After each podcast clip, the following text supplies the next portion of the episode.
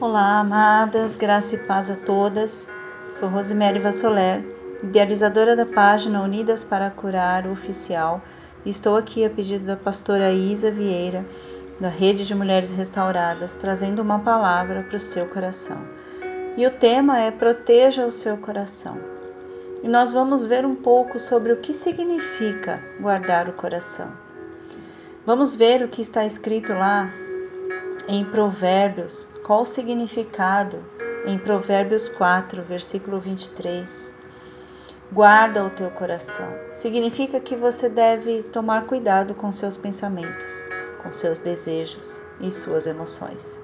Tudo de bom ou de ruim que você faz começa no coração. Por isso é muito importante cuidar do coração.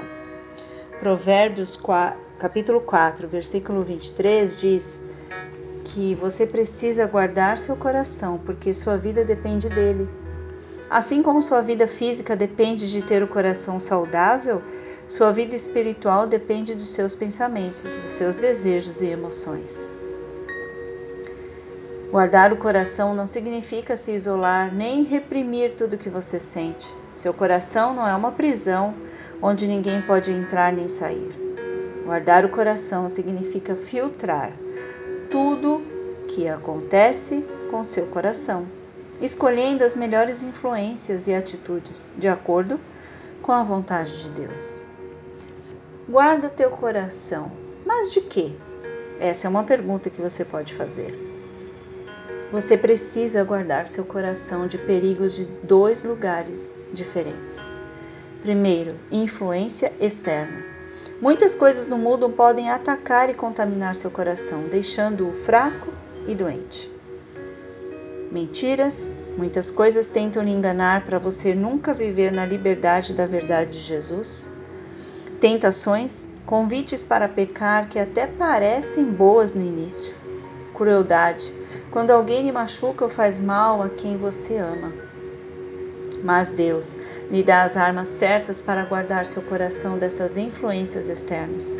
A verdade, que está escrita na palavra de Deus e revela toda mentira. Domínio próprio que vem do prazer de agradar a Deus mais que ao mundo.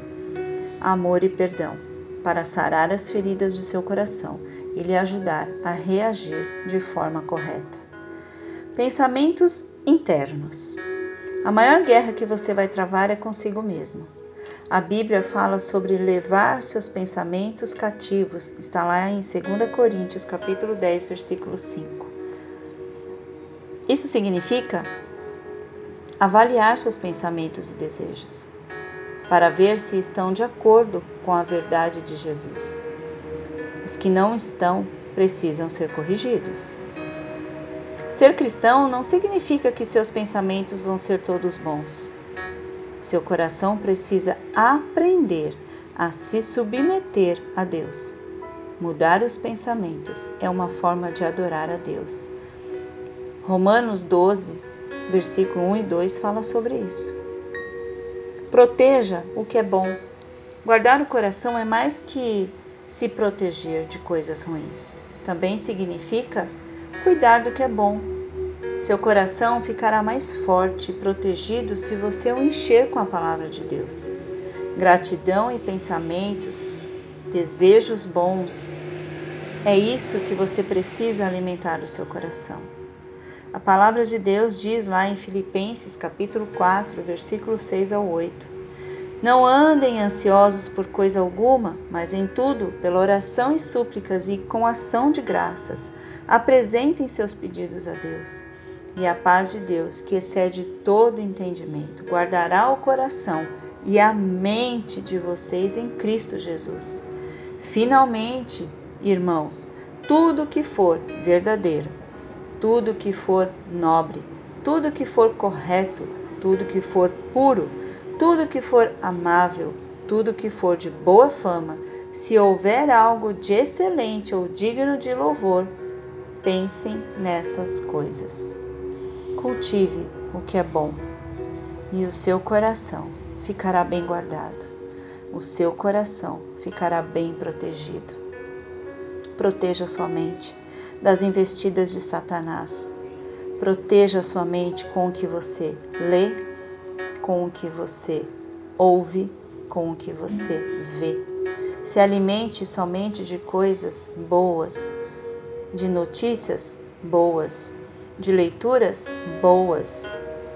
Não perca o seu tempo, não contamine seu pensamento, gastando o seu tempo vendo, lendo, ouvindo, assistindo coisas que não vão te acrescentar nada a não ser mais medo, pânico, ansiedade, pavor. Não estou dizendo que você não deva ver TV, assistir às notícias, não é isso. Eu estou dizendo para que você filtre. Escolha um bom jornal que traga as notícias que realmente precisam ser conhecidas, notícias do que está acontecendo no mundo, sobre as coisas que envolvem o nosso país.